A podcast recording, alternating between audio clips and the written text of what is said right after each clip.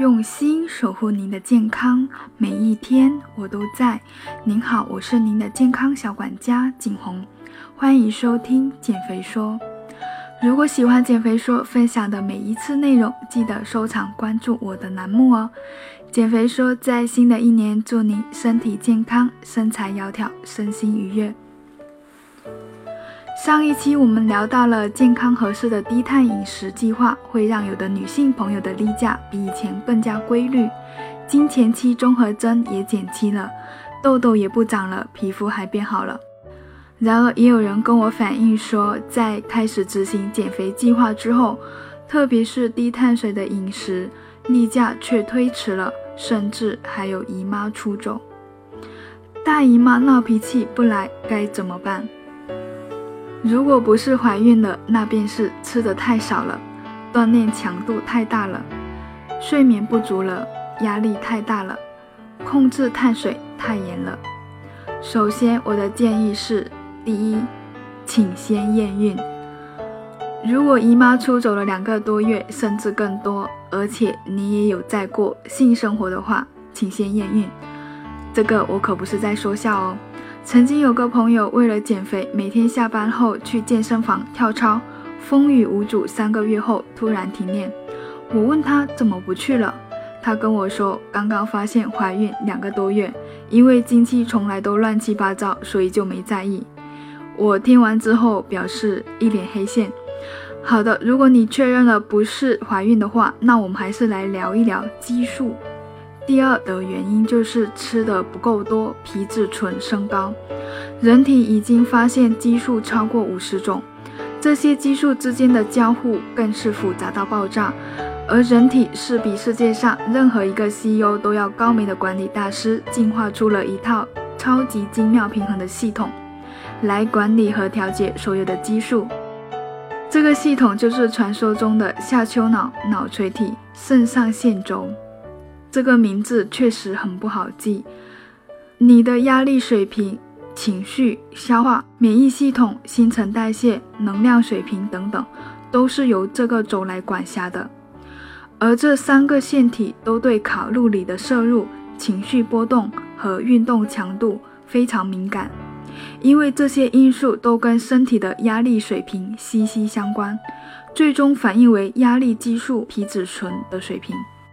当碳水摄入较低，尤其是在刚开始的适应期，确实会给身体增加压力，引起皮质醇水平升高。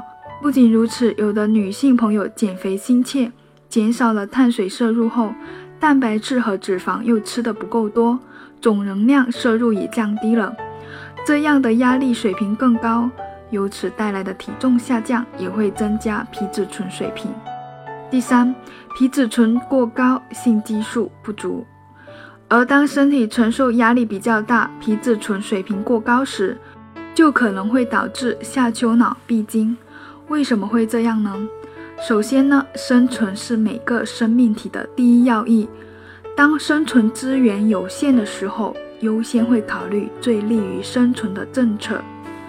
这很好理解，生存是生命的最高法则。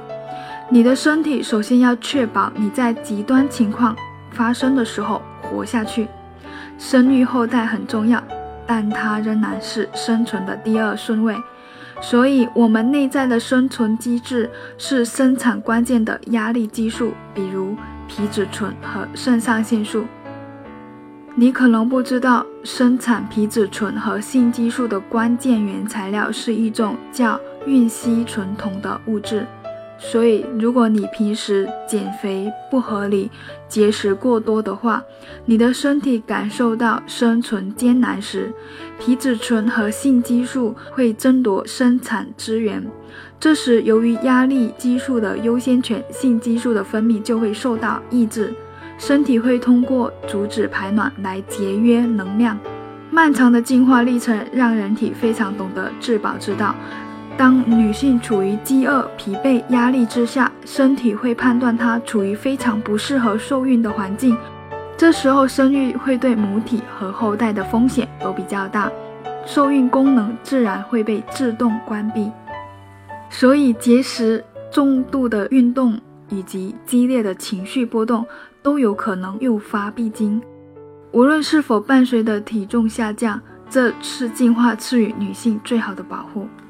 第四个原因就是瘦素水平降低。为什么有的体重超重的女性会停经？为什么有的体重偏轻、比较瘦弱的女性会停经？为什么有的体脂率偏低的女运动员会停经？这三种情况有什么共性吗？当然有，都跟瘦素水平有关。瘦素是脂肪组织分泌的一种激素，比较胖的人体内的脂肪含量较高，所以一般瘦素水平也会比较高。比较瘦或者体脂比较低的人，瘦素水平也会相应比较低。进食的时候，脂肪细胞会释放瘦素，向下丘脑发出吃饱了的信号，胰岛素会刺激瘦素分泌，而低碳水饮食。能显著地降低胰岛素，所以低碳水饮食也会降低瘦素水平。瘦素受体存在于卵巢和排卵前的卵泡中，如果瘦素水平较低，就有可能导致女性体内关键性激素的不平衡。所以，本来就比较瘦或者体脂比较低的女性，开始低碳水饮食以后，可能会由于瘦素分泌不足，导致经期延迟，甚至停经。那比较胖的女性不是瘦素水平较高吗？类似于胰岛素抵抗，比较胖的人也会出现瘦素抵抗，瘦素受体的反应敏感度下调了，所以也会出现跟瘦素不足的人有相似的症状。第五个原因就是甲状腺功能减退，简称甲减。我在接待的客户中就有几个是因为甲减而导致肥胖的。甲状腺通常被称为主腺，是整个内分泌系统的大管家。甲状腺会产生两种激素：甲状腺素和三碘甲状腺原氨酸。这两种激素调节包括呼吸、心率、神经系统、体重、温度控制、胆固醇水平和性激素水平在内的多种基本生命活动。甲状腺功能紊乱既可能会导致经期缺失、闭经，也有可能会引起血量过多、经期下腹度。所以，如果存在这五种原因，可能会导致经期延迟。那么，我们该如何找回我们的大姨妈，让经期更加准确呢？如果你开始不适合自己的低碳水饮食之后，姨妈变得更加不规律，不要慌，我给你八大政策。首先，第一个就是要砍掉糖和精致的碳水，少摄入麸质，这是一条永远不会错的原则。第二个要吃足够的食物，确保你只是在降低碳水的摄入，而没有在节食。第三，低碳水饮食、高强度训练、轻断食，不要一起同时进行。等安然度过适应期，自己各方面都感觉良好了，再慢慢的增加锻炼强度。第四，不要执行极低碳水饮食，每天摄入。五十到一百克复杂碳水，什么是复杂的碳水呢？其实就是我们上一期中提到的低升糖指数的碳水，比如说红薯、土豆、南瓜、莲藕、芋头、胡萝卜等淀粉含量比较丰富的食物。这些食物在我平时给客户做饮食计划的时候，我也都会适当的加入的。如果你想吃豆类或者杂粮，记得提前浸泡一晚，去除里面所含的植酸。第五，可以执行温和碳水或者生酮循环的饮食模式。当然了，这里呢还是要根据你个人的情况选择你合适的减肥方法。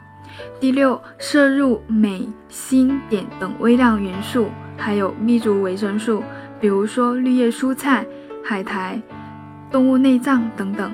这里提醒一下，如果有内脏脂肪比较高的话，动物内脏就应该要少摄入了。第七，少喝含咖啡因饮料，因为咖啡因会刺激皮质醇上升。但好消息的是，可可和茶会降低皮质醇水平，有缓解情绪的作用。第八，衡量自己的压力水平，你自己平时睡眠好吗？工作压力大吗？对体重是否非常在意？发生了什么事能够让你的心情大起大落？想办法改善你的睡眠，做舒缓的运动，听喜欢的音乐，多和朋友谈心，去户外晒晒太阳。总之，做所有有助于你自己减轻压力的事情。好的，今天的内容就分享到这里了。我是你的健康管家景红，下期见。